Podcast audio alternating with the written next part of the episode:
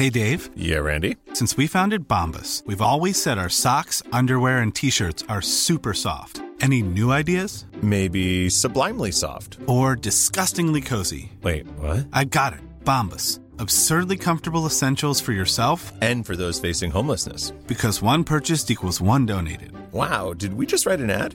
Yes. Bombas. Big comfort for everyone. Go to bombas.com slash ACAST and use code ACAST for 20% off your first purchase.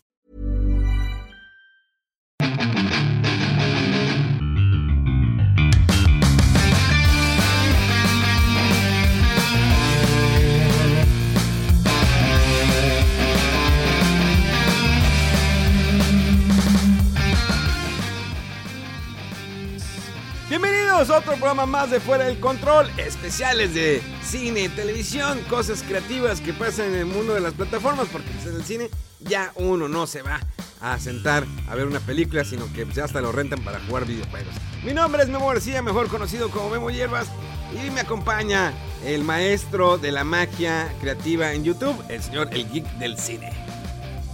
¿Qué tal, Memo? Muy contento de estar nuevamente aquí para platicar acerca de las películas y de, lo, de las series que se estrenan cada semana. Y como tú dices, ya ha cambiado bastante aquí la situación de los estrenos. Ahorita hablamos un poquito más porque hay nuevos retrasos, hay nuevos retrasos en el cine. Oye, y con eso de que ya empezaron por ahí, eh, ya empezamos de lleno con las, con las noticias. Lo de HBO Max, que como saben muchos, el año pasado estrenó la película de Wonder Woman 1984. Una, una película que para mí, en lo personal, se me hizo floja, con un arranque bueno, y después fue bajando y de repente subió, bajando, bajando, y con un final desastroso. Que la idea no es mala. Del final, no sé si la viste. Todavía no la veo, todavía estoy esperando que salga en, en- en digital aquí en, en Latinoamérica. O sea, yo tuve la oportunidad de ir a, la función de prensa. La idea no era mala, del final simplemente eh, no fue eh, bien realizada. No es porque yo sea experto en escribir películas, guiones o que sea experto como director de cine. Pero siento que sí aflojó mucho. Si la película, eh, la, la pasada, la primera de Wonder Woman, el final, eh, el problema fue el CGI que ya se vio muy forzado. Acá el problema es la identidad que le dieron al final. O sea, el- eh, le digo, la idea era buena, pero no fue bien ejecutada. Pero pues como tú no la has visto y a lo mejor muchos no la han visto, pues no, quiero, no les quiero ar- arruinar el final.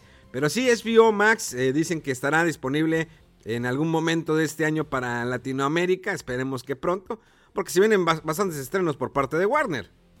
Así es, ahí el movimiento de Warner, que al menos en Estados Unidos, que ya está disponible la plataforma, puso sus todas sus películas del 2021 eh, a estrenarse al mismo tiempo en, en HBO Max y en los cines, lo cual no le gustó a muchas personas dentro de la industria, pero en este momento no se sabe qué va a suceder con toda esta situación de la pandemia y qué cines van a estar abiertos y cuáles no. Entonces yo siento que es un movimiento acertado de parte de Warner de decir, ¿sabes qué? Independientemente de que si están los cines cerrados aquí o allá, mi película se estrena porque se estrena en esta fecha y, eh, apuntarle o tirarle al, apoyo para su plataforma HBO Max y aparte a los cines que están abiertos. Por ahí hace, hace unos, unos momentos leí que posiblemente se vaya a volver a retrasar Black Widow. Entonces, a ver hasta cuándo comienza la fase 4 de Marvel en el cine, porque pues ya, ya inició en las series. Oye, es que también estamos esperando la del 007, la de James Bond, ya la última película de Daniel Craig, que cada vez tiene más rumores de quién podría ser el próximo James Bond. Y hasta dicen, eh, insisten la gente en que debe ser mujer cuando... eh, miren, no soy machista ni de esas, cosas, pero creo que es un personaje, fue creado... Hombre, y me van a decir, bueno, pero Doctor Who ve que también es mujer, pero es que Doctor Who, el, personaje, bueno, digamos sí, el personaje, cuando viene su regeneración, puede cambiar en base a personas que vio durante sus aventuras o sus viajes. Y te lo digo porque soy fan de Doctor Who. Pero en ese caso, imagínate un James Bond, a lo mejor igual, puede ser un spin-off del agente 006, el agente 005, pero que en sí el personaje de James Bond sea mujer. A lo mejor, bueno, que le quiten el 007 y se lo dan otra mujer como se, es pa- parte de la sinopsis de esta nueva entrega que sigue sin fecha y ni para cuándo. Así es, de hecho, MGM ya estuvo viendo ahí si podía venderle la película streaming a Netflix, pero pedía como 200 millones de dólares o todavía más y nadie le llegó al precio. Y como tú dices, en esta película el, el, número 007 se le pasa a una mujer, pero esa mujer no es James Bond. Entonces hay que esperar eh, cuando ya salga a ver cómo termina ya esta historia o este personaje con Daniel Craig. Y pues si hay rumores, hay rumores, por ahí se habían dicho de, de incluso Henry Cavill se había mencionado para este papel eh, y Tom, Tom Hardy. Pero pues sí, todo puede pasar, todo puede pasar en, este, en esta franquicia. Hablando de Tom Hardy, no sé si tuviste la oportunidad de ver esta película, la última que sacó, eh, pues salió más en Estados Unidos en plataformas de streaming, que es la de Al Capone. Fíjate. No, no, la vi. La vi, la verdad, la, el, el, digamos, el maquillaje es impresionante. No lo reconoces Tom Hardy, pero creo que es una época de crisis de Al Capone en sus últimos años que la verdad me, en lugar de impresionarme, o bueno, me impresiona más cómo fue eh, su transformación física, me deprimió ver estos últimos años de Al Capone, pero en un estado de declive que no me esperaba, al grado de que seas, eh, pues no podía ir al baño y se hacían sus pantalones. O sea, es como que en, la cama. se despertaba y estaba todo así porque decía, es que ¿por qué huele feo? Y era él. O sea, créeme que es eh, como que ver un personaje tan fuerte como Al Capone. No estoy diciendo que, ah, soy, eh, admiro Al Capone y todo lo que hizo. No, no, no. Pero ver a un mafioso de tal envergadura y como es Al Capone, que ha salido en diferentes películas, que lo han manejado de diferentes maneras. Incluso, ¿te acuerdas la película de los Intocables, la última versión de Kevin Costner, donde también sale Sean Connery, ganador del Oscar. Eh, pues que sale el Capone, que es este Robert De Niro. Pues dices, impone. Pero aquí, de verdad, está muy decepcionante. Sí, Tom Hardy se aventa un papelazo. La verdad, ahí la actuación me impresionó, pero me deprime nada más de ver esa película. Cuando tengan la oportunidad, me dices y vas a ver si veremos a ver si siente lo mismo, porque al menos en la persona así fue. Claro, es, complicado cuando ves una figura de este estilo, eh, pues ya en decadencia, ¿no? A esta película no le fue muy bien, tiene muy malas críticas en, la audiencia y en la, misma crítica profesional. ¿A ti te gustó la película de Capón? De Josh Trank. Mm, o sea, en actuación, mis respetos a, a Tom Hardy, pero eh, mostrar así el personaje no me gustó el giro que le dieron. Pensé que sería un poquito más de... Sí toca como que inicio, sí hay como que flashback en, su vida, pero es como que ver los últimos años de decadencia del personaje, pero una decadencia impresionante, una alucinación del señor que ya estaba muy mal, ya no veía la realidad, o sea, ya estaba mal. Entonces, la verdad, la recomiendo si te la ponen gratis la película, pero así como que pagar o, comprarla así en, Blu-ray, pues no. Pero digo, destaco mucho la actuación de, este Tom Hardy, que eh, muchos se acuerdan que pues salió como Venom, eh, salió como Bane en la película de, de, Batman, que hizo un muy buen Bane, pero que la, el, el guion, de cierta manera, pues fue malo en cuestión, igual, su personaje Bane en los cómics pues es el que venció a Batman, lo dejó cuadrapléjico a Batman. Y en la película de, Christopher Nolan lo hace ver casi, casi el nivel del Bane de, Batman Forever. ¿Te acuerdas en la Batman Forever? Muy inflado y todo. Y al último lo vencen como si nada. Y lo mismo pasa aquí. O sea, impone el personaje de Bane durante toda la película. Todo lo que él está fabricando. Claro que al final te das cuenta. Pues que lo estaba haciendo con otra persona. Pero de todas maneras cómo te lo pintan como, wow, Bane y esto, una mente maestra, todo lo que está haciendo y lo que le hizo a Batman. Y manejan bien el hecho de que a Batman lo manda, o sea, le traen la columna, lo deja encerrado, hasta ahí vamos bien. Pero ya después empieza como que un declive en la película y terminas matando o eliminando a este personaje de Bane de la manera más no quisiese eh, decir esta palabra, pero chafa. O sea, de por sí Catwoman no impone como una Michelle Pfeiffer, como en Batman Regresa de Tim Burton, pero aquí eh, la Catwoman llega, le dispara y ya se acabó. O sea, así eh, matas a el personaje más fuerte que era el de la película. Anticlimático, anticlimático, cómo, cómo, lo vencieron. Digo, yo, yo no tengo tantos problemas con esa producción como muchos. Recuerdo cuando salió me aventaba unas discusiones ahí con mis amigos. Pero sí, después de, venir de Dark Knight, eh, sí fue como que menos, menos calidad. Aún así, Tom Hardy creo que hace muy bien su trabajo como Bane. Y eh, Catwoman, yo esperaba menos, ¿eh? Esperaba menos Dan Hathaway. Yo también soy Michelle Pfeiffer, Forever pero creo que lo hizo regular, lo hizo respetable para, para la película y para la historia dentro de ella. Pero sí, sí, sí, tienes razón, sí, sí fue anticlimático. Incluso la muerte de Talia Raza digo, de Talia Algu está medio extraña. También como que de repente solo cierra los ojos y, ah, me morí. No sé qué le pasó ahí a Nolan en la dirección. Sí, no, no sé. O sea, eh, tuviste eh, una trilogía donde la primera presentas un Batman de más, eh, más humano. Y luego tienes Dark Knight y dices, wow, con el Joker, eh, cómo manejaron la película. Y luego cierras tu trilogía de esa manera. No estoy diciendo que sea mala la tercera entrega, no es mala, tiene muy buenos momentos.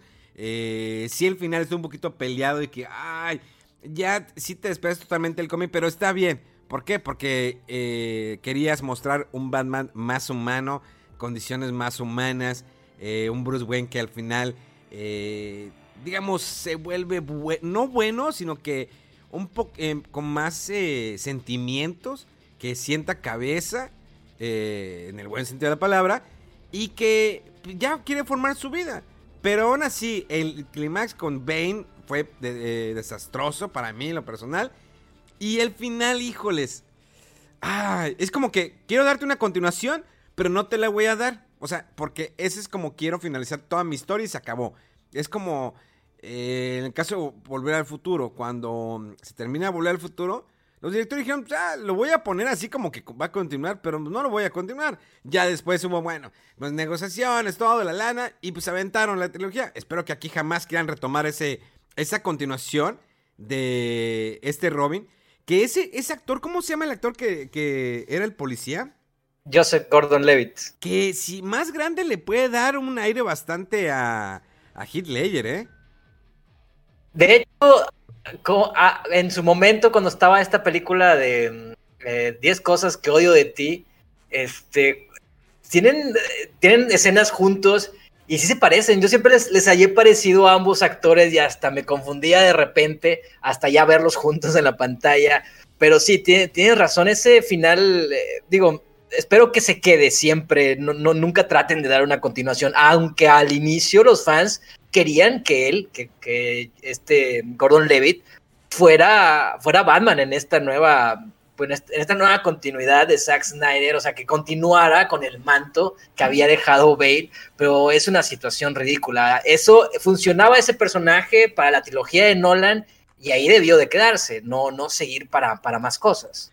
Sí, de hecho, es que eh, está eh, curioso, digo, que podríamos verlo como un Batman. Digo, ya pasado en los cómics que diferentes, eh, digo, igual Dick Grayson en algún momento tomó el manto de, del murciélago cuando Batman fue, bueno, murió Bruce Wayne, digamos, de cierta manera, en algún crossover. Y también incluso cuando pues Batman quedó cuadrapléjico, podemos decirlo, hubo este, Azrael tomó el manto de Batman, lo modificó de cierta manera, lo hizo más violento y después regresan, no sé si eh, alguna vez le hiciste el final de esa, eh, lo que fue la caída del murciélago y luego otra vez el regreso. Al final, eh, se enfrenta a Batman, Batman otra vez vuelve a caminar todo, pero dice, oye Azrael, es que si no es Batman, no es violento, él no mata, va y lo enfrenta y lo enfrenta en la baticueva. Y cuando la luz del sol le da a este personaje, dice, oh, ya, ya entendí todo, no, estoy mal. Y dices, no, no, o sea, me arruinas toda la historia con eso. No era por ahí. Y sí, le digo, en algún momento eh, Dick Grayson, el primer Robin que eh, Batman lo como que lo jubila porque el guasón lo hiere. Dice, no, sabes qué, esto es muy arriesgado, ya no quiero, no quiero tenerte como compañero. Dick Grayson se retira por un tiempo y regresa con su personaje, o bueno, con su como ala nocturna eh, por su cuenta. Ahorita ya en los cómics es toda una familia porque está eh, el Robin de Jason Todd, que en algún momento el Guasón eh, lo mató en la muerte en la familia. que para los que no sepan, este Robin, que fue el segundo Robin, Jason Todd, a muchos, a muchos lectores no les gustaba este personaje. Entonces, ¿qué es lo que hace DC en los noventas? Lanza una encuesta por vía telefónica, donde tú tenías que marcar, eso solamente era en Estados Unidos, si querías que se muriera, porque eran una serie de entregas de cómics, si querías que se muriera Robin o sobreviviera. De hecho, es cuando Robin conoce, o bueno, Jason Todd conoce a su mamá, su mamá lo traiciona de cierta manera, el guasón lo golpea y los encierra en una bodega junto con una bomba. La mamá sobrevive por unos momentos y después Batman encuentra el cuerpo de Jason Todd totalmente muerto. Años después se cuenta la historia que Jason Todd revive eh, gracias a los, digamos, como fuentes de Lazarus, de, eh, de Razas Ghoul, sobre, eh, lo reviven y pues toma otro personaje, después se enfrenta a Batman y bueno, ya es parte de la familia, entonces está Jason Todd, está Dick Grayson, está Tim Drake, está el hijo de, de Batman, está Batwoman, está Batichica, y ya está una familia en los cómics. Eso se ha puesto bastante bueno. Digo, ya después les, eh, les platicaré un poquito más de estos, de lo que ha sucedido en los cómics de Batman, que se ha puesto interesante. Pero. A ver, dime, dime, dime. Que, salió hace poco, digo, hablando de, de la muerte de Robin, salió un Blu-ray interactivo para como que a ver si ahora si elegimos que no muera Robin y es de eso y la, historia cambia dependiendo si eliges si muere o no muere dentro de la historia y se convierte en Red Hood o si se convierte en Hush o si se convierte o sigue como Robin. Está interesante, no lo he visto, no lo he visto, pero sí me llamó la atención cuando estaban anunciando los trailers de este Blu-ray. Es que en los cómics hay buenas historias eh, siempre pasa que cuando adaptan al cine el personaje cambia rotundamente. Si es difícil adaptar un cómic al cine. Digo, Marvel lo hizo de una buena manera. O sea, simplona para no, no confundir a, digamos, al espectador. Porque, pues, por ejemplo, Guerra Civil, la Guerra Civil en los cómics, que como saben, pues, fue una buena película que mezclaban diferentes personajes, como la primera, la introducción de Spider-Man al universo cinematográfico de Marvel. Eh, es mucho más complicado la guerra civil en los cómics. Eh, realmente sí es muy dura. Comienza, eh, comienza de otra manera, no como lo hicieron en, la película, pero pues bueno, sabemos que siempre las adaptaciones tienen que ser un poquito más sencillas porque pues no podemos centrarnos, ¿no? En los, eh, pues, en los fieles seguidores del cómic, sino que tienen que irse, pues, a los niños, papás, mamás, chavos que no leen cómics, que es una afición que de hecho esta pérdida de la afición por el cómic se perdió por ahí en los noventas y fue cuando lanzaron la muerte de Superman. Obvio que al transcurso de los cómics durante muchos años han muerto personajes y los han revivido, pero nunca un personaje tan icónico como lo fue Superman o Clark Kent o Kael como le quieran eh, llamar, que cuando anuncian que va a morir Superman, yo recuerdo que tengo todavía los recortes del periódico del Norte, que es el grupo de Grupo Reforma, un periódico aquí local de, de Monterrey, pero que también está a nivel nacional empezaron a publicar de que va a morir Superman. Entonces, es la primera vez que el mundo voltea a ver los cómics y dice, bueno, digo, sí hay bastantes seguidores de cómics de hace muchos años de los inicios, pero llamó tanto la atención que la gente dijo, a ver, quiero coleccionar ese cómic, ¿cómo que se va a morir Superman? Superman es como un dios, Superman es inmortal, o sea, es, es el personaje que lo veías de fondo en las criaturas y dices, ah, sí, la criatura de Superman, pero nunca te imaginabas que un personaje como él iba a fallecer. Y sucede en los cómics y la gente empezó a coleccionar otra vez los cómics. Y DC vuelve a repetir esa fórmula con Batman, pero no lo matan. Sí, hay todo un, discurso en YouTube acerca de cómo, o digo, según la, persona que, lo hizo el video, de cómo el, el, evento de la muerte de Superman arruinó los cómics. Digo, en, en su momento obviamente hubo el boom de, de ventas, pero que arruinó las historias de los cómics al traerlo de vuelta, que no se, que no se quedaba muerto, porque esto le empezó a quitar pues drama o, la, cuestión de, del riesgo, del peligro de los personajes, porque sabes que en un momento u otro va a regresar a la vida, cosa que nos ha, hecho una y otra vez Marvel en, sus películas. Nadie, nadie se queda muerto, el único que se ha quedado muerto hasta el momento es Quicksilver, pero quién sabe si lo vayan a traer de vuelta ahorita con la serie de WandaVision. De hecho, fíjate, está curioso, en los cómics, eh, por ejemplo, en la época de Marvel, cuando el Duende Verde eh, muere por, su culpa, digo, se, se le entierra el, como que aeroplano con el que, con el que volaba. Eh, se le entierra y estuvo en los cómics realmente muerto durante muchos años. Después le siguió el hijo, el hijo del Duende Verde o Goblin, diferentes personajes, pero nadie como el Duende Verde. Y el Duende Verde regresa en los cómics por ahí en la época de John Romita Jr., que dibujaba el cómic Peter Parker. Antes los títulos de Spider-Man eran cuatro títulos por mes. Amazing Spider-Man, Peter Parker Spider-Man, Spectacular Spider-Man y creo que Spider-Man. Entonces cada, cada semana salía un título diferente. Eran diferentes historias, ¿sí? Dentro del mismo universo, pero pues con diferentes dibujantes y escritores. Y, pero para ese entonces, Peter Parker pues ya se había retirado.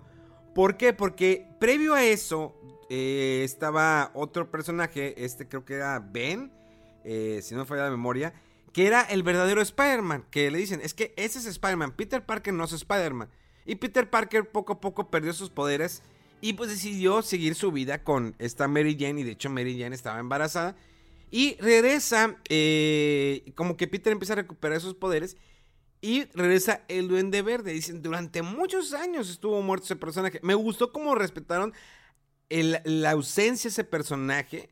A diferencia, por ejemplo, un Logan. Un Logan hace como 8 años, 7 años más o menos, muere en los cómics muere ya el factor que, con el que se regeneraba, ya no le funcionaba, la radiación del de adamantio lo estaba matando, y el personaje se muere no muy bien, o sea, queda cubierto en adamantio y como no pudo hacer nada, y desaparece el cuerpo, luego dicen, bueno, ¿saben qué? Hace muchos años habíamos sacado un cómic de, de Logan, que era en el futuro Logan, que se enfrenta a la pandilla de los Hulks, que en otra historia se los contaré, y dicen, bueno, ¿sabes qué? Pues para que Logan siga presente en los cómics, pues vamos a traer otra vez este personaje. Y, se traen el cómic del viejo Logan. dices, no, estoy sintiendo la ausencia. La cosa es que la ausencia del personaje pues, no, no aparezca, lo recuerden de vez en cuando, pero que ya se olviden. No, ahí lo siguen explotando. Marvel no sé qué en los cómics en los últimos años. Y no es por culpa de que Disney tenga los cómics de Marvel. No, no, no, para nada. Sino simplemente es de que las historias ya no han sido como, como antes. Pero bueno. Ah, de ahí me puedo agarrar si me ponen a contar cómics, porque sí, todavía sigo leyendo cómics como buen ñoño.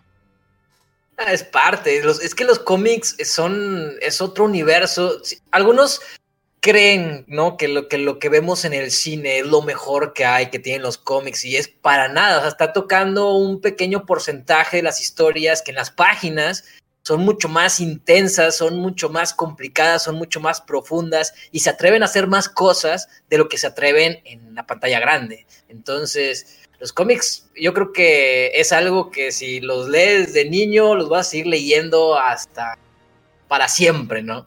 Y es, es por ejemplo la historia de Batman contra Superman. No sé si tuviste la oportunidad de leer el cómic de Dark Knight Returns. Sí. De Frank Miller. O sea, es una buena historia, bien desarrollada, un Batman viejo retirado, personajes como un Joker que supuestamente ya está reformando, igual dos caras, Gatúbela ya, ya más grande, un Superman que ya le había dicho su identidad al gobierno de Estados Unidos y que viene a ponerle un alto a, a este Bruce Wayne y que ya no continuara con el manto del murciélago y Corta el brazo a, Green Arrow, digo, este Superman. tiene cosas bastante, bastante intensas ese, ese cómic que no se va a ver reflejado nunca en el cine. El desenlace, la, batalla entre Batman y Superman, nada que ver con lo que vimos en el cine.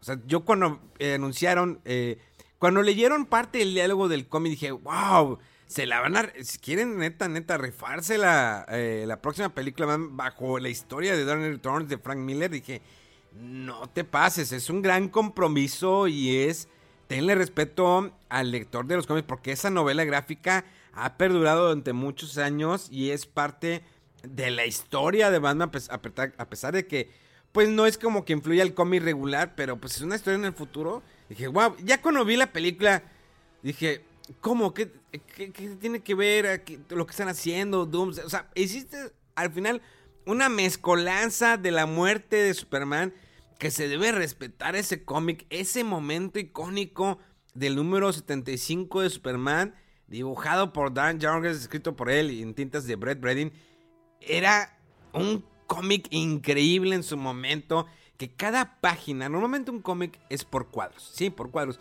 pero ese cómic en especial era cada página era, un dibujo completo con sus diálogos, pero un dibujo completo, una página completa y al finalizar la muerte de Superman era, era una hoja de, era como un póster de tres hojas. Y lo, y lo plasmas de esa manera en el cine, dije, ah, qué falta de respeto. Fue muy pronto, fue muy pronto hacer eso y como una historia muy, muy secundaria dentro de Batman v Superman.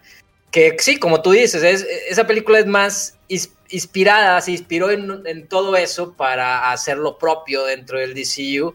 Aunque Zack Snyder ha mencionado que sí le gustaría hacer tal cual una adaptación de The Dark Knight Returns. Pero, híjole, digo, ya Zack Snyder ya está en otro rollo, ya lo de HBO Max va a salir su, corte en la Liga de la Justicia y yo siento que ahí se va a quedar todo.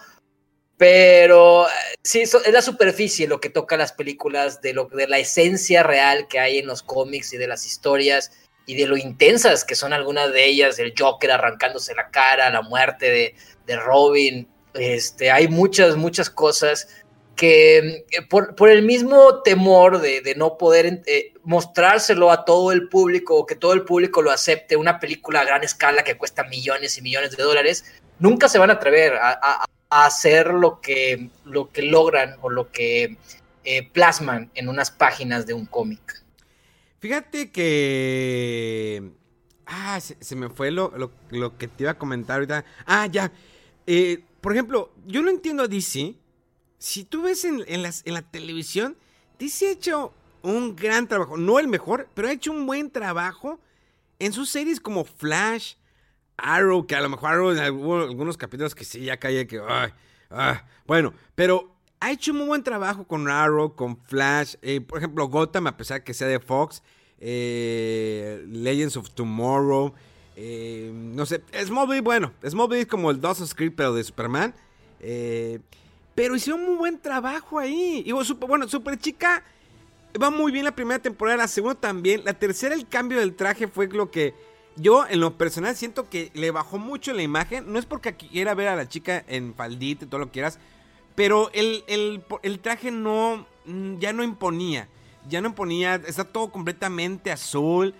Ah, sentí que... Y el fleco, el peinado también le afectó. Soy muy eh, superficial. Sí, pero, pero el pelo sí está muy extraño, sí. está muy extraño A mí no, ya no me, ya no sentía que era como que la chica inocente, la sentí muy así, ya, o sea, muy arriesgada, mi flequito está, o sea, le cambió mucho la perspectiva como veía a Super Chica.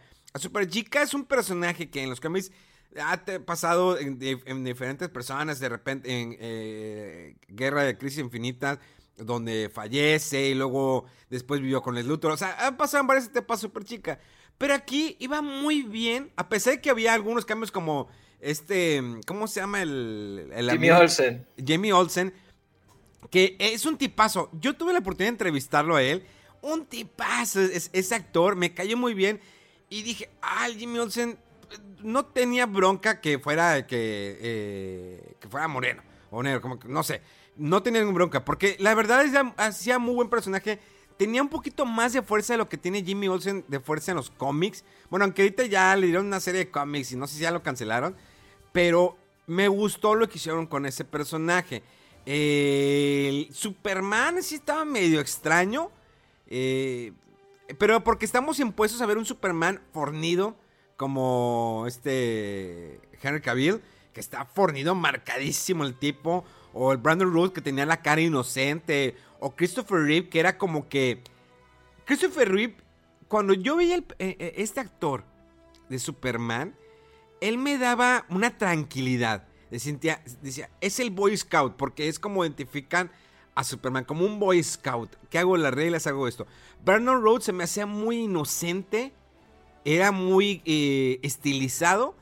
El Superman de Harry Cavill es muy eh, vaya, muy tosco en el sentido de en la acción, la fuerza, en cómo se desenvuelve, un personaje muy callado, muy serio. Y ese Superman de la serie de Super Chica se me hacía, no, no, es que eh, aparte de que no estaba tan fornido, yo te como que lamentó la musculatura, se me hacía muy simple. No, no le no vi identidad. O sea, no sentí una identidad. No me daba eh, esa conexión con el personaje. Se ve como una persona normal, no como un Superman, ¿no? Que incluso hasta Tom Welling tiene más presencia este, como el personaje, aunque digo, no sea el mejor actor Tom Welling, aún así imponía, imponía con su, con su, con su propia musculatura o con su propia presencia dentro de la tele, que sí, aunque dices que eh, Smallville es el Dawson Creek de los superhéroes, también fue como el inicio de, de, de esta nueva oleada de superhéroes o de cómics, producciones basadas en cómics en su momento en conjunto con eh, las, las, películas de X-Men y de Spider-Man que en su momento estaban saliendo al mismo tiempo. Sí, y estuvo muy bien. Smallville no es mala, sí tiene temporadas medias flojas o capítulos. Ya cuando empiezas, dices, ¿cómo estiro más la, historia? Cuando a Lana, Lana le metes poderes, Luthor se muere porque se va el actor de, de la serie. Eh, de que tiene una forma humana. Y, empezaron a poner muchas cosas ahí medio extrañas. Metes a la Liga de la Justicia, metes a Aquaman.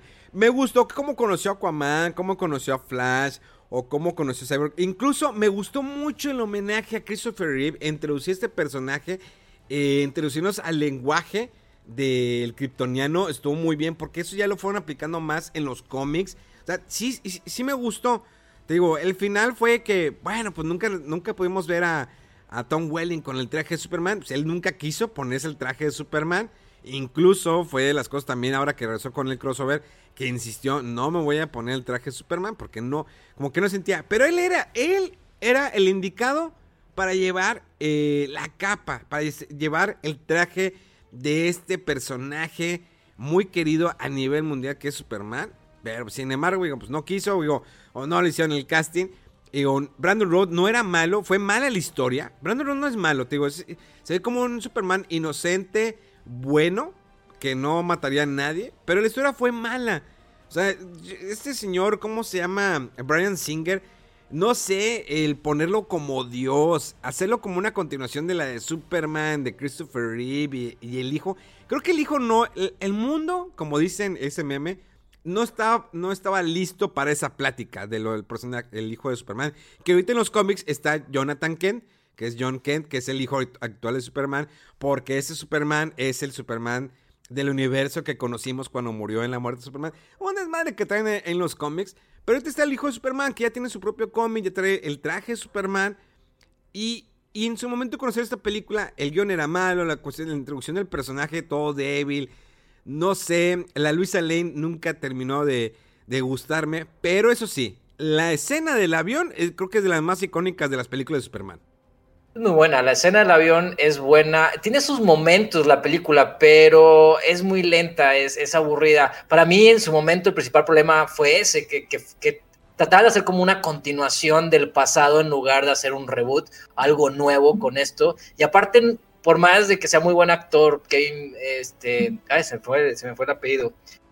Eh, ¿Quién? Bueno, este, el ex Luthor, el que hace ah, el ex Luthor de Superman, Kevin Spacey.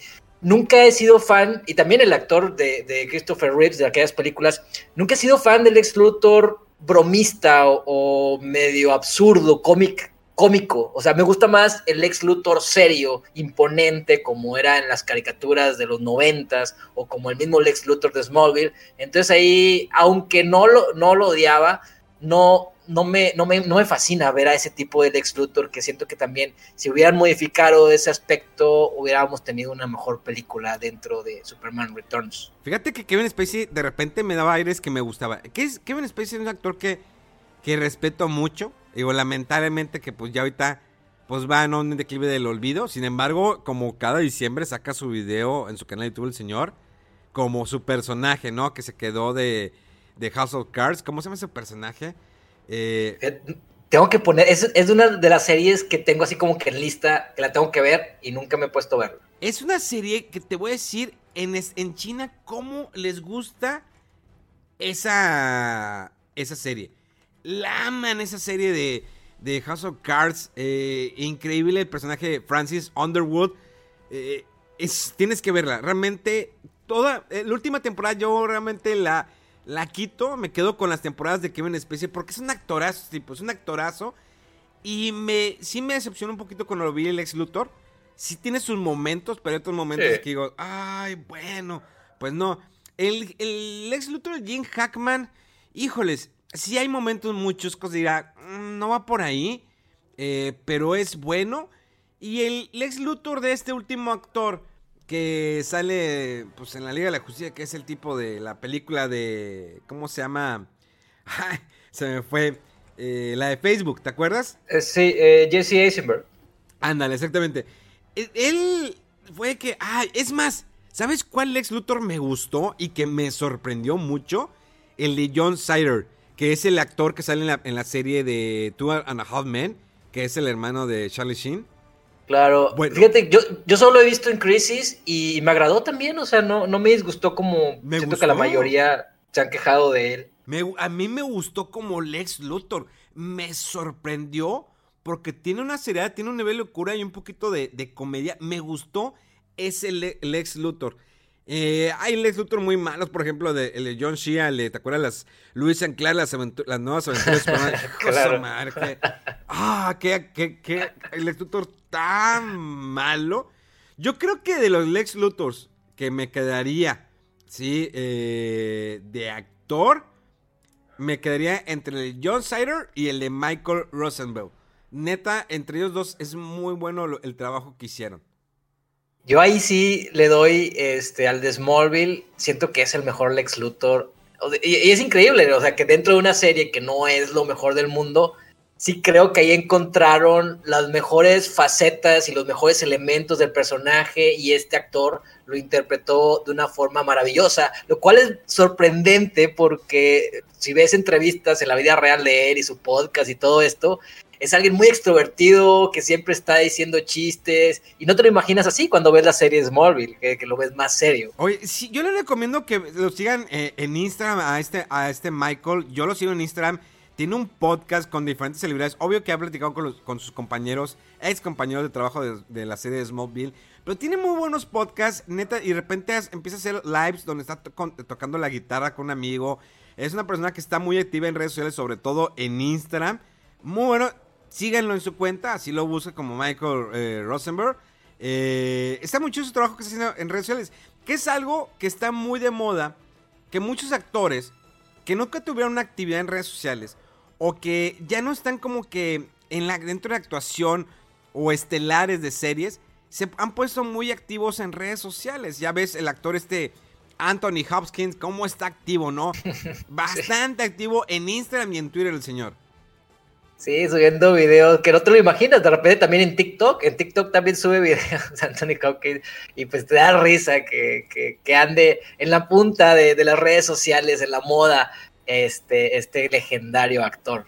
Oye, de hecho, han, eh, han, existido varios actores que han interpretado a Lex Luthor, no solamente en la actuación, sino también en el doblaje. O sea, tenemos a Zachary Quinto, Alfred Molina, que todos. Zachary Quinto se acuerdan todos por la. Eh, yo creo que Zachary Quinto, yo lo recuerdo mucho por la serie de héroes. Me gustaba mucho su personaje. Eh, que a ver si luego nos aventamos una platicada sobre esta serie que a lo mejor muchos no conocen y creo que está en alguna plataforma. Creo que está en Amazon Prime. Eh, muy buen, muy buen personaje que hizo en esta serie. Pero pues yo también lo recuerdo mucho por Spock.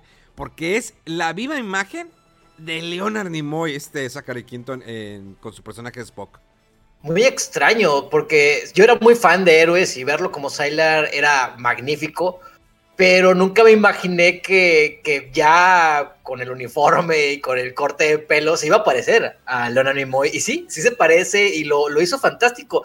A mí me gustan estas películas de Star Trek, aunque no les fue muy bien en taquilla ni, ni, ni mucho con la crítica, ¿eh?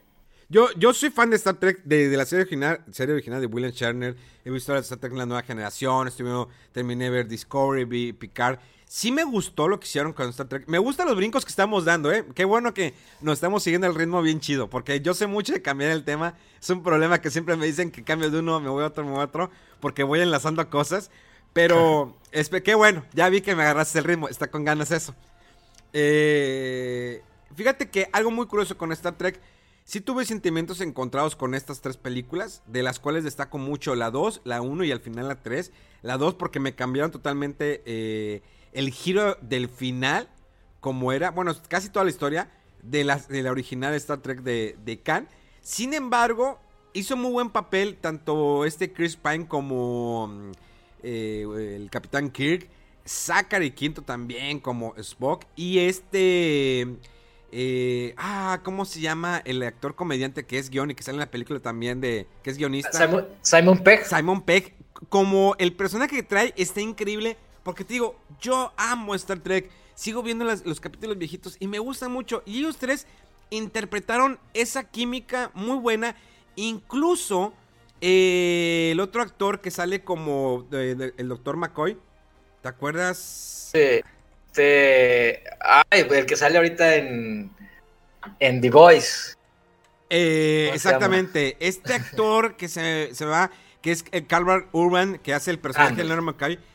Lo que es el personaje de James Kirk, Spock y Leonard McCoy en la serie original tiene una química increíble que se empieza eh, a, dar a partir del tercer, cuarto capítulo de esta serie, que son solamente tres temporadas. Desafortunadamente, cuando originalmente la idea de cinco temporadas, pero Paramount en aquel entonces el rating lo medían de otra manera y eh, dijeron, no, ¿saben qué? Pues les tengo mal el rating, vamos a cancelarla. Y después se dieron cuenta que, ah, grave error. Pero los actores ya no quisieron y dijeron, bueno, pues vamos a hacer la película. Entonces, estos tres actores nuevos, Spine, Zachary Quinto y Karen Urban, realmente hicieron muy buen trabajo al interpretar esa química que tenían los personajes originales. Pero digo, las historias son, ah, y pues fue mucho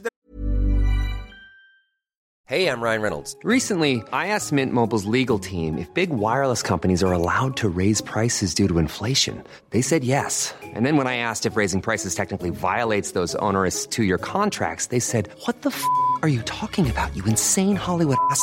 So to recap, we're cutting the price of Mint Unlimited from $30 a month to just $15 a month. Give it a try at mintmobile.com slash switch. $45 up front for three months plus taxes and fees. Promo for new customers for limited time. Unlimited more than 40 gigabytes per month. Slows. Full terms at mintmobile.com.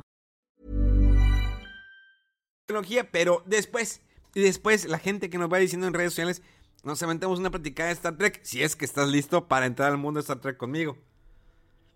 Yo le entro, digo, no soy, no conozco todos los detalles, pero sí me gustan estas nuevas películas. Sí vi en su momento, la serie que más recuerdo que vi eh, de niño era la de Star Trek Next Generation, y ahorita sí estoy viendo Star Trek Discovery. Eh, tengo conocimientos, no tanto como Star Wars, pero sí tengo conocimientos de Star Trek que, que sí me gustan. De hecho, me quiero aventar todas las series en algún momento de mi vida.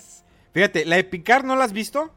La de Picard no la he visto. Bueno, si terminas de ver Star Trek, la nueva generación, puedes aventarte la de Picard. Es muy buena, muy buen trabajo lo que hicieron con Picard.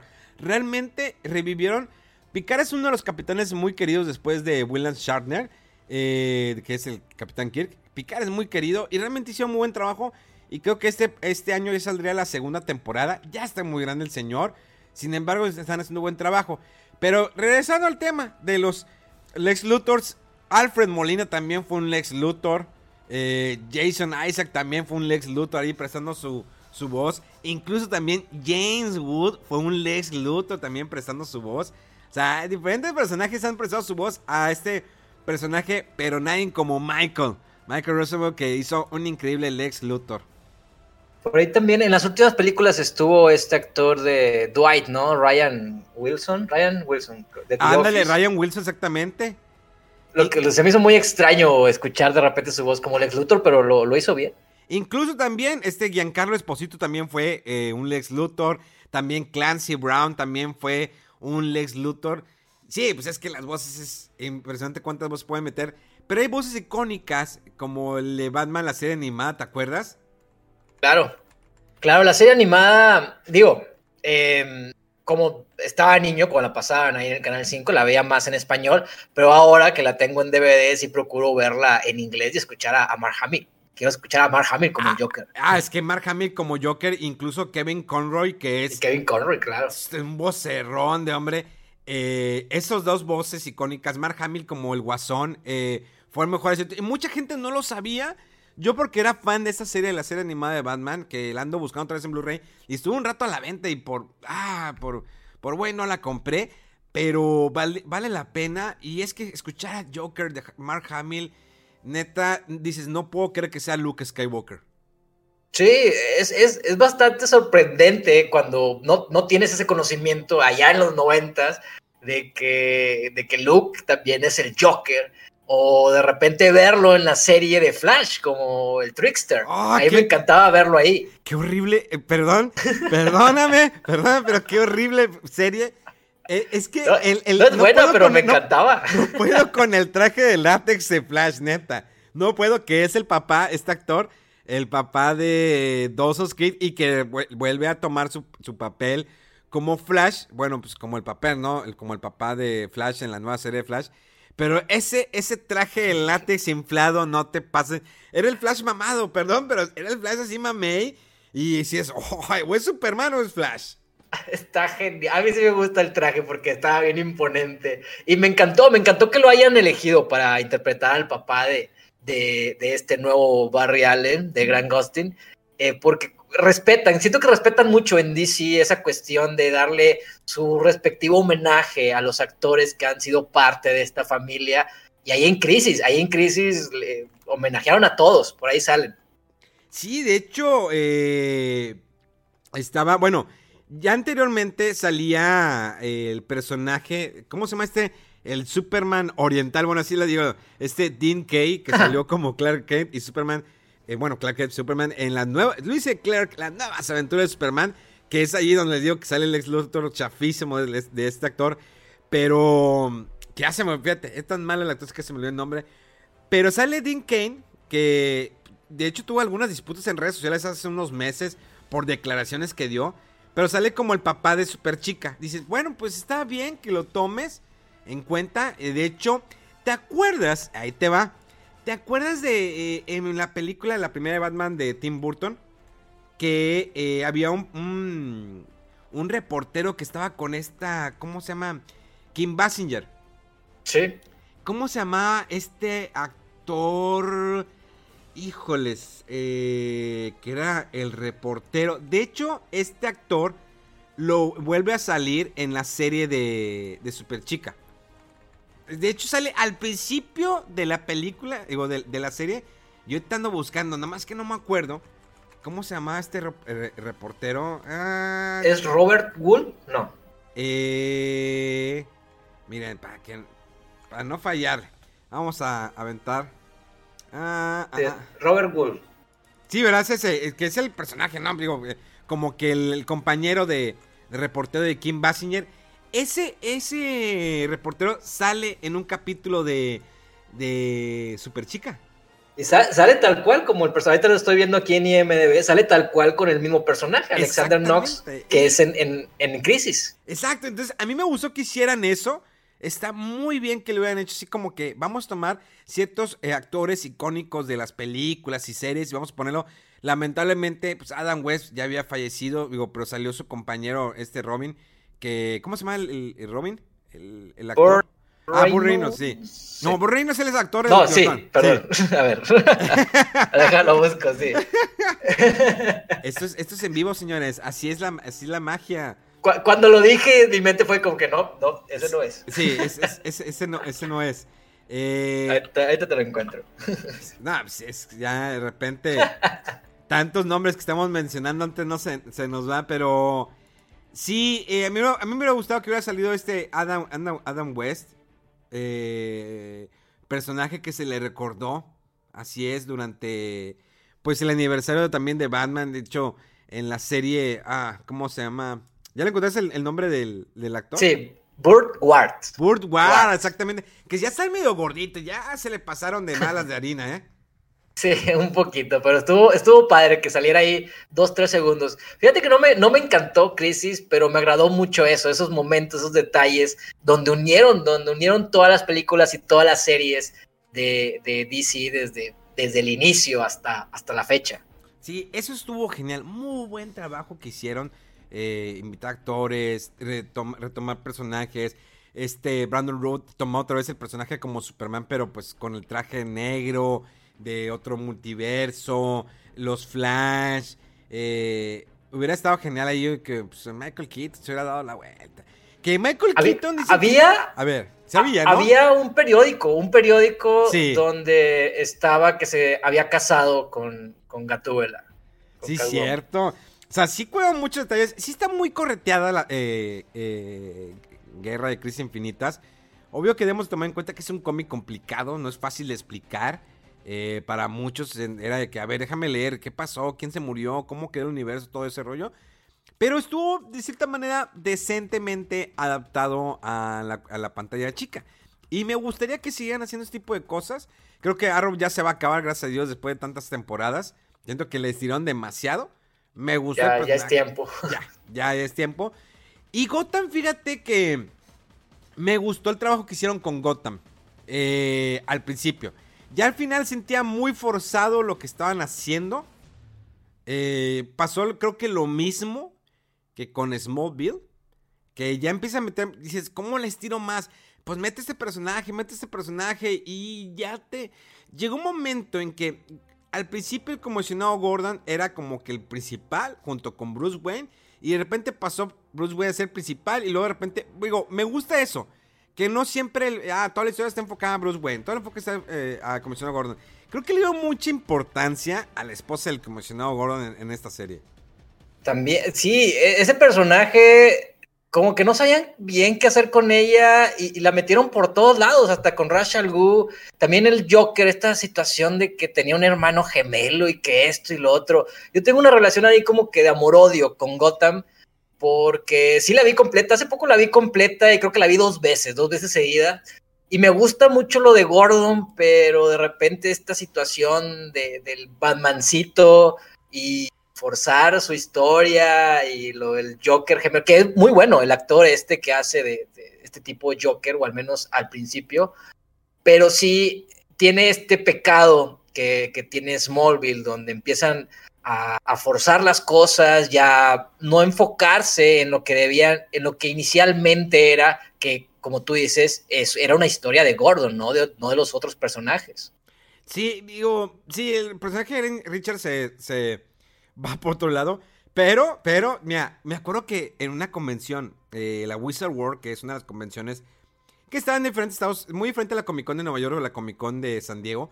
Wizard World es un poquito más se va, eh, va más enfocada a los cómics y muchos actores que pues fueron de series pasadas, de películas pasadas. Ahí me encontré eh, hace tres años, cuatro años, a, a, los protagonistas ahorita de Cobra Kai, antes de que explotara su fama con Cobra Kai.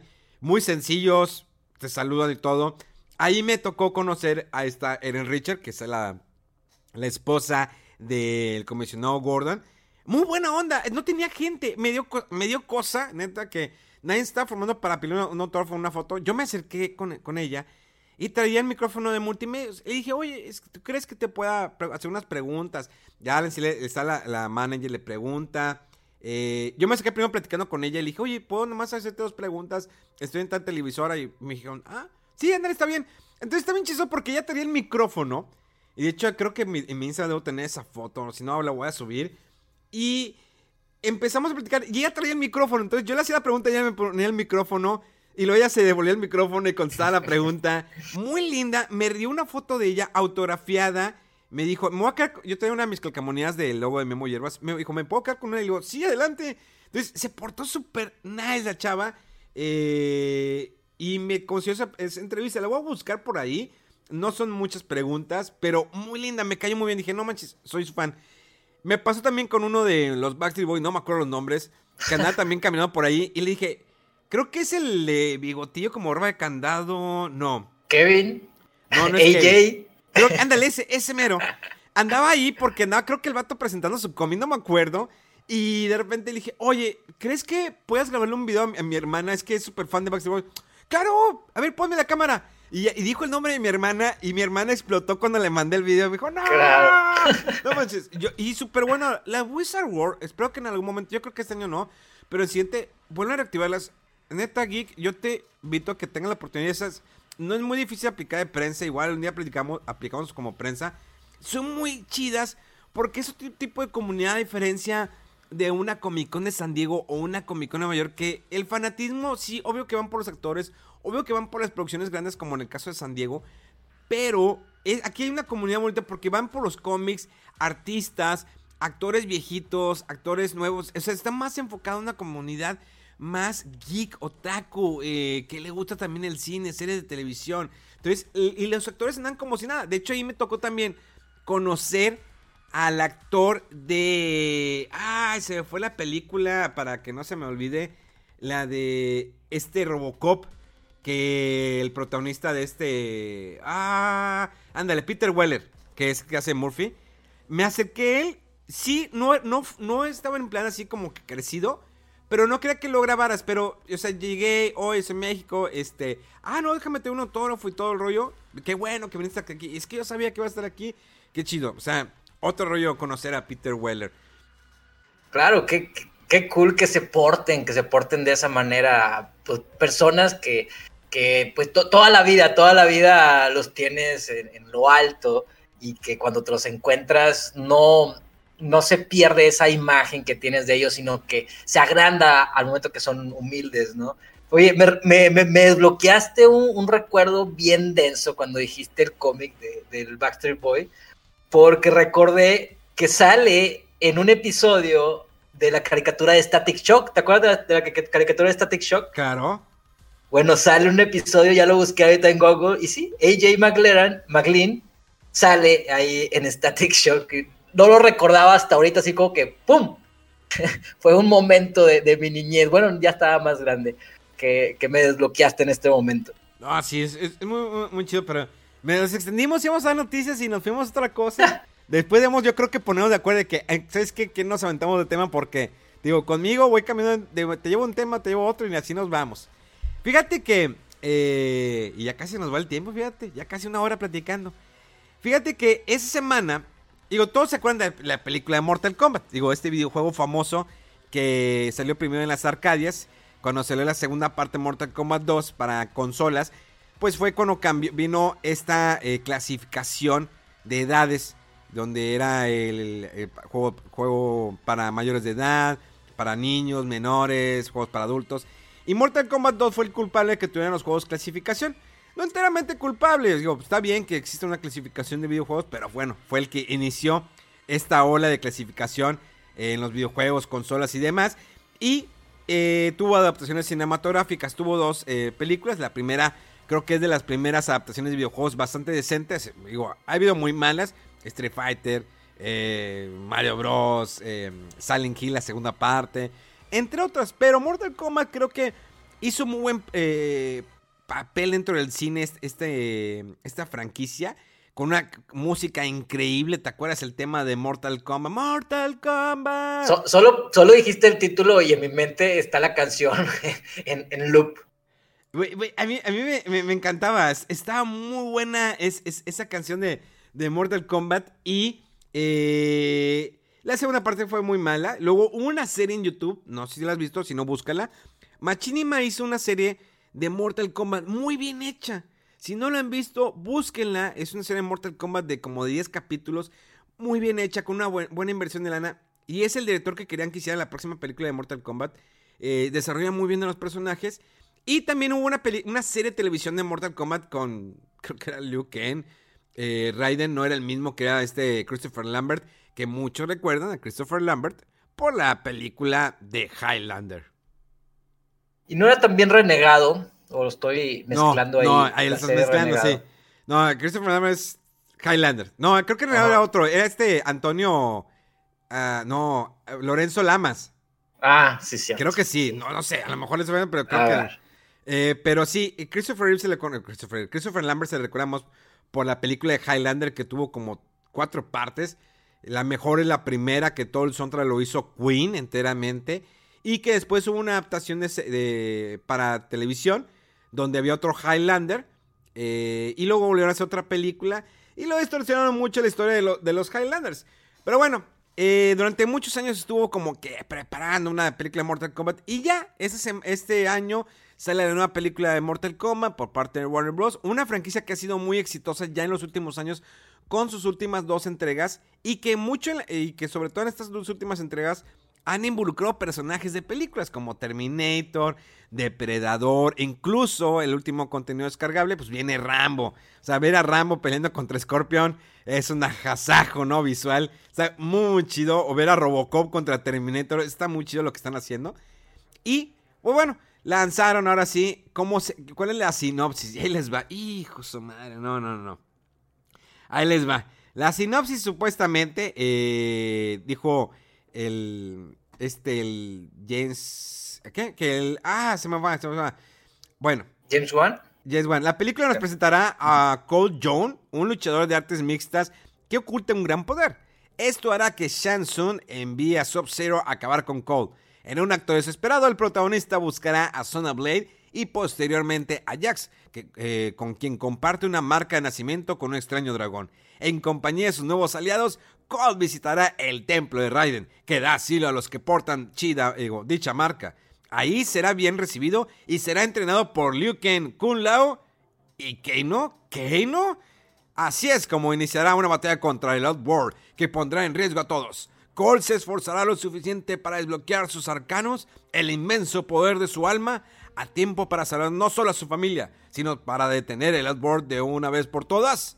Esa es la sinopsis. O sea, Keino en qué momento va a entrenar? O sea, Keino es malo. O sea, Keino supimos siempre que era malo, Keino. O sea, no, no, no, no, no, entiendo. O sea, ¿por qué tienen que... O sea, si hay una base... A ver, ponte a ver las películas, ponte a ver esa serie YouTube, neta. Si no has visto, vela y te va a encantar, es muy buena. O sea, hay una base que se ha construido y vienes a distorsionar todo con una película. ¿No aprenden o qué? Es que quieren hacerlo distinto. Eh, al, momento de poner a un personaje nuevo como principal, ahí eh, como que se estantea un poco. A mí lo único que, que me rescata de, esto es que también mencionaron que los primeros 10 minutos es acerca de Scorpion y de Sub-Zero, de, cómo, de cómo inicia su rivalidad. Y creo que eso también es muy esencial en, este, en estas historias, es muy atraente, al menos para mí. Hace poco salió la película animada que está, está buena, por ahí la pueden rentar o comprar en digital. Y se enfocan mucho en, en Scorpion, digo, es mi personaje favorito de siempre. Pero híjole, a ver cómo sale. Yo no le tengo mucha fe a esta nueva producción, por más que digan que, que va a tener los fatalities y que va a ser con clasificación para adultos y mucha sangre y lo otro. No digo que vaya a ser mala, pero en producciones, en películas para videojuegos, he, salido muy decepcionado. Y esta es la primera película que hace este director. Es, su primer largometraje, entonces, pues no me, no me inspira mucha confianza. Y la sinopsis también se ve muy, muy genérica. Esta situación también de que tengan una marca de nacimiento en forma de logo de Mortal Kombat se me hace bastante ridícula. Sí, mira, la verdad es que yo te recomiendo que busques Mortal Kombat Legacy, esta eh, serie que la vas a encontrar en YouTube. Incluso, bueno, también eh, la puedes encontrar eh, a la venta en Blu-ray. Yo la compré en, Blu-ray, la verdad se me hizo muy buena. Y dije, no, sí, sí la tengo que comprar. Pero es muy buena Mortal Kombat Legacy. Son 10 capítulos que vas a encontrar en YouTube completamente gratis.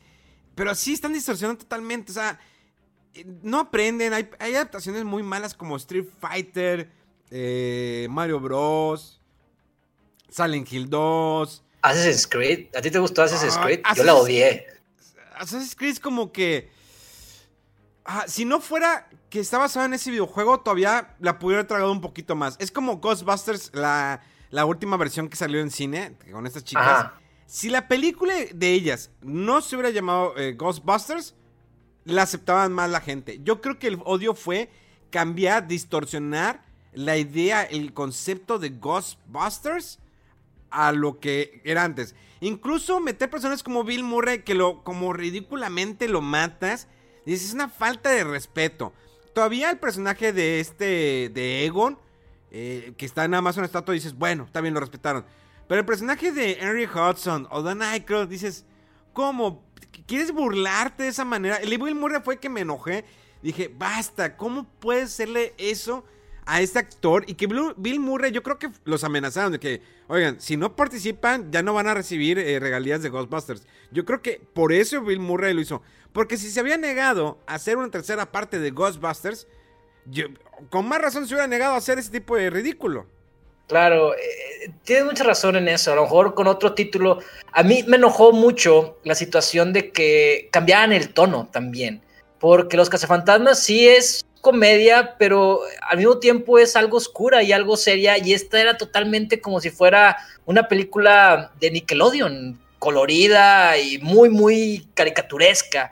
Y así no era, así no era la anterior producción, que siento que esta nueva que va a salir trae un poco más de esa eh, impregnada, esa, esa, seriedad dentro de la misma comedia que, que, tiene la historia. Pero sí, algo también similar con Assassin's Creed, que estás esperando algo, si, te, si eres fan del videojuego, y te entregan completamente lo opuesto. Yo cuando juego, no, lo que quiero es estar viajando al pasado, no estar en el presente, al menos en los primeros juegos. Pues es como, mira, si vamos atrás casi a cerrar, que cerrar nuestro programa, pues es como Wanda, WandaVision. Ay, WandaVision.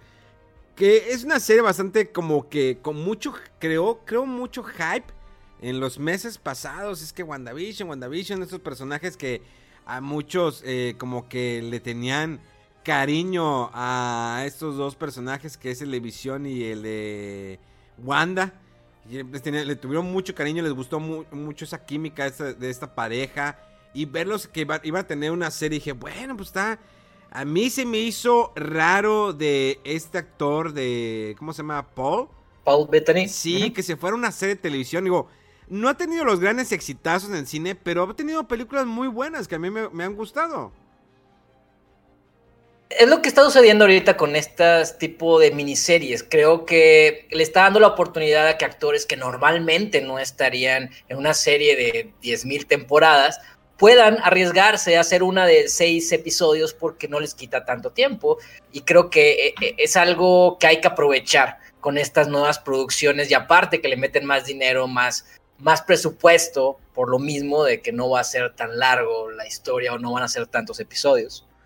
Sí, digo, eh, tenemos, digo, hay muchos actores que han saltado de la televisión al cine. Ahí tenemos un ejemplo claro que es George Clooney, a excepción de Muro que hizo con Batman y Robin un actorazo que ha, tenido, se ha ganado la estatuilla, el Oscar, guionista, director y, demás, ¿no? El productor. Y sí, digo, no es el único ejemplo, hay muchos actores que han eh, brincado a, la pantalla grande y hay otros que brincan y regresan. Digo, tenemos el caso de este, el actor de X-Files, este, ¿cómo se llama? Se me fue. Otra vez se nos fue el nombre. Este, ah, ¿por qué se nos va? Este Dukonovic, que se, se lee Dukonovic, ¿sí, no? Este, David Dukonovic, Dukovony. Sí, bueno, que él, pues, brincó, estar, eh, tener el éxito en S-Files. Luego dijeron, ¿saben qué? Pues ya le voy a intentar en el cine, no le fue bien en cine y tuvo que regresar otra vez a la televisión y le fue bien. Ahora, ¿qué pasa con WandaVision? Es, yo la siento como que si fuera una serie de nicho. O sea, al menos en los primeros dos capítulos sé que en algún momento va a levantar si es muy lenta. Si tú estás esperando la acción o el desarrollo como una película de Marvel eh, o el desarrollo como una, como una serie de Marvel. Porque hay ejemplos muy buenos como Punisher, Dark Devil. Buenísima serie. O sea, y, me da coraje que ese tipo de series las, eh, las cortaran. Que me gustaría que en algún momento las retomaran. Aunque a lo mejor ya los actores no lo van a querer. Creo que las series de, que hizo Netflix de Marvel funcionaron tanto como por las historias, la dirección y los actores. Y por ahí andan los rumores que van a ser como un ligero reboot, que va a salir de Charlie Cox como Daredevil en Spider-Man. Es un rumor, todavía no, no hay nada confirmado, pero eh, van a quitar algunos elementos de las historias de Defenders de Netflix. Y por esta razón, yo siento que la serie esta de WandaVision, a mí sí me gustó, pero eh, entiendo el punto y sí es cierto, es una serie que al menos los dos primeros episodios es lenta y es mucho de los homenajes a las series de antes que también yo crecí con ellas y me encantaban. Pero el resultado final de esta producción va a traer grandes cambios al universo del MCU, al menos es lo que yo creo, y uno de estos es eso, la integración de, este tipo de personajes haciendo como un ligero reboot. También está el rumor hace poco, no sé si lo viste, que un actor de doblaje de, de Quicksilver de, X-Men, que era Ivan Peters, mencionó que iba a regresar para WandaVision. Entonces, esto abre las puertas de que a lo mejor van a unir los universos, agarrando la excusa de que Wanda va a alterar o está alterando la realidad, ya que en los cómics, en un punto, cuando termina The House of M, que es más o menos por ahí viene esta historia, ella elimina a la mayoría de los mutantes o elimina el gen, el gen mutante de ellos, diciendo las palabras No More Mutants, entonces acá creo que en el multiverso, eso afecta al multiverso. Entonces acá creo que va a ser lo contrario. A lo mejor va a ser la integración de los X-Men en este universo o, por ahí va a, iniciar esto y aparte nuevos villanos como Mephisto, que Mephisto es el tipo, un tipo de, como si fuera el diablo de Marvel. Visualmente la, serie me gusta mucho, a pesar de que es en blanco y negro visualmente, eh, tomar elementos como caricatura para insertarlos dentro de la serie para eh, explicar algunas cosas, incluso cómo es por dentro visión, cómo trabaja o algún funcionamiento como en el momento que está comiendo algo que dice no come. O sea, tiene chistes muy malos. La verdad, la mayoría de los chistes son muy malos que no te dan risa. Te dan risa de lo malo que son, pero están chistes enfocados a un público de hace 40 o 50 años, que no tengo problema alguno, que a lo mejor nuevas generaciones van a decir, no, no le hallo el chiste, no lo entiendo, está muy simple, ¿por qué así? Digo, yo, tiene un porqué, la serie la están haciendo de esa manera, te digo, visualmente me encantó, se ve muy bien, eh, el blanco y negro le me gusta mucho cuando destacan ciertas cosas en, color, me gustó que hay algunos actores ahí de la old school que los trajeron para esa serie. Me gusta mucho que hagan eso, que inviten actores como que ya están medio olvidados y dicen, vente, vamos a hacer esto. Como en el caso de La Mujer Maravilla, la, la que salió en la serie de televisión de los 70s o 60s, que la han invitado a estar ahí participando. Pues en el caso es lo mismo, hay algunos actores por ahí que trabajaron en otras series que nada que ver con, cómics, pero que están presentes. Entonces, la serie me, está bien, ¿sí? Pero se me hizo muy lenta para lo que quieres presentar. O sea, como que extenderlo a dos capítulos y que apenas en el tercer capítulo vas a empezar a entender. Híjoles, es una apuesta muy arriesgada porque muchos pueden decir, ¿sabes qué? En el segundo capítulo ya no la quiero ver. Ya me aburrí. Sí, eh, eso es lo que pensé también al verla, de que muchas personas se van a alejar o, van a sentir que si así va a ser siempre, pues no les va a traer mucho pero todo va a cambiar. Ya, ya al momento del final del segundo episodio ya están a colores, van a ir a otra etapa, a otra época de las sitcoms, donde incluso la trama va a crecer o va a cambiar el, tipo de, interacción que tienen los personajes. Y no sé, a mí me agrada que, que hayan respetado mucho la esencia de las sitcoms antiguas y, y, también la situación de que se vuela como un tipo de dimensión desconocida. Yo creo que ese es el principal factor de lo que me atrae en este tipo de producciones, porque no es la primera vez que hacen algo así en alguna serie o en una, alguna película que entran a la televisión o que todo es como un tipo de sitcom. Ha sucedido hasta en Supernatural, pero que todo sea tan perfecto que se vuelva extraño, eso me, atrae mucho por alguna razón. Cuando usan esta herramienta me gusta. Entonces, me ha agradado por eso, pero entiendo completamente tu punto. Si es lenta, si tiene, pues los chistes son tal cual como estuvieras viendo Hechizada o Yo Amo a Lucy o aquellas series de antaño.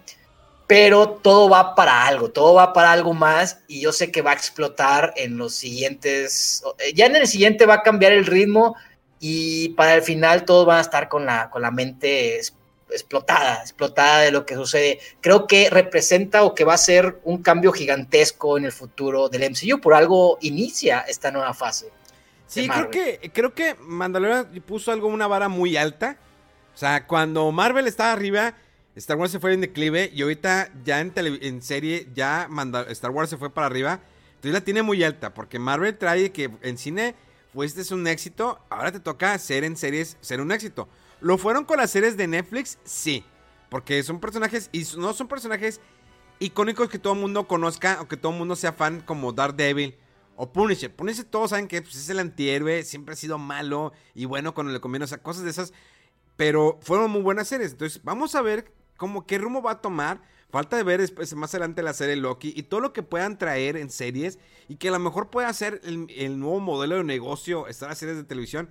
Digo, obvio que extraño cuando una serie de televisión tenía 24 capítulos, como la serie 24, que soy súper fan, tenía 24 capítulos y ahora pues son 10 y espérate un año que salga. Pues antes era de que durante el año tenías de que en agosto empezaba la nueva temporada y terminaba en marzo y tenías pues menos de un año como que descanso porque veía repeticiones y venían, ¿te acuerdas? En, como en, televisión los mid-seasons, que eran como que series pequeñas eso es lo que van a hacer porque a veces sí están muy gachos en la espera. Y el modelo, yo sé que es muy difícil ahorita filmar o grabar, lo quieran, como quieran llamarlo. Es muy difícil por lo que se está viviendo en la actualidad. Pero sí hay que preparar una plataforma como Disney porque el repertorio de Disney se puede acabar en dos meses. Si estamos hablando que si ahorita se acaba en un mes o en dos meses se acaba eh, WandaVision, luego que sigue. O sea, tienes que empezar porque también tienes que preparar a la gente para lo que viene de Star Wars. Y claro, le están incluyendo, me gustó mucho la noticia que van a meter las cinco temporadas de los Muppets. ¡Bravo! Bravo, bravo por Disney por meter. Eran. Me gustaría que trajeran el doblaje en español. Si no lo traen, no hay problema. De todas maneras, voy a ser feliz. Sí, que traigan todas esas series de, de, antes. Por ahí también, digo, en Estados Unidos se va a estrenar Dinosaurios. No sé si aquí en Latinoamérica también se estrene esta semana. Yo me aventé aprendiendo a vivir en dos semanas. Entonces, sí, a Disney, Disney Plus le hace falta contenido, contenido nuevo para estar compitiendo de verdad con Netflix, que acaba de anunciar que va a sacar mínimo una película por semana, un, un estreno nuevo por semana este, durante todo el año más aparte las producciones extranjeras. Solo está hablando de tipos blockbusters. Obviamente no todas son buenas, pero de ahí salen varias joyitas que Netflix ha dominado los premios en los últimos años, tanto los Oscars como los premios de los Emmys de series y de películas.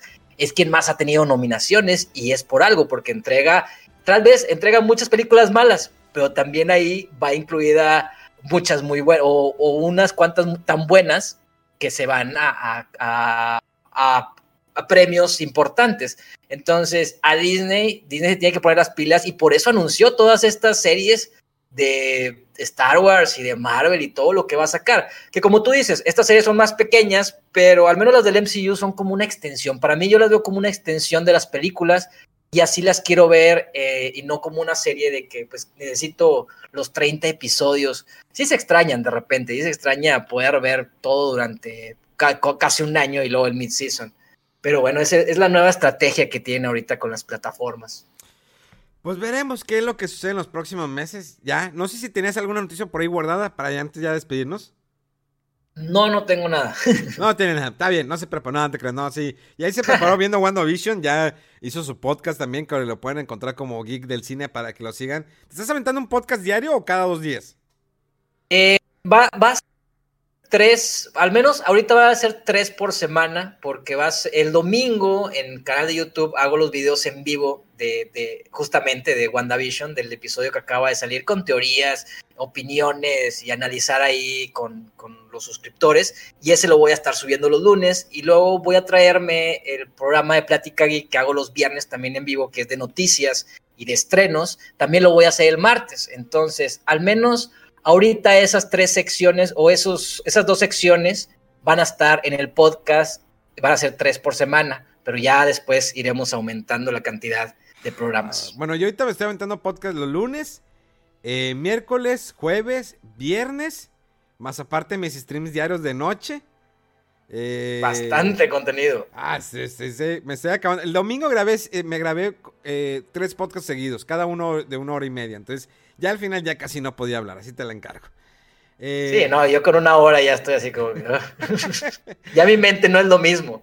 Sí, ¿verdad? De repente, y la cosa es que cada podcast era de, temas diferentes y personas diferentes. Ya llegó un momento que ya estaba saturado. Pero bueno, eh, te agradezco mucho por tu tiempo. Ya lo saben, búsquelo como Geek del Cine en todas las redes sociales, en su canal YouTube. Ya, se, ya escucharon lo que va a estar haciendo en las próximas semanas para que estén muy atentos. A mí me encuentran como Memo Hierbas como H, con H con V. Gracias. Eh, les prometemos que en los próximos capítulos vamos a ir metiendo más noticias, preparando así como que especiales. Me gustó la plática, se puso chida y creo que podemos haber seguido dos o tres horas más. Teníamos para seguir platicando como buenos geeks. Exactamente, pero bueno, señores, nos despedimos. Eh, no sin antes desearles que la fuerza los acompañe y nos escuchamos dentro de siete días.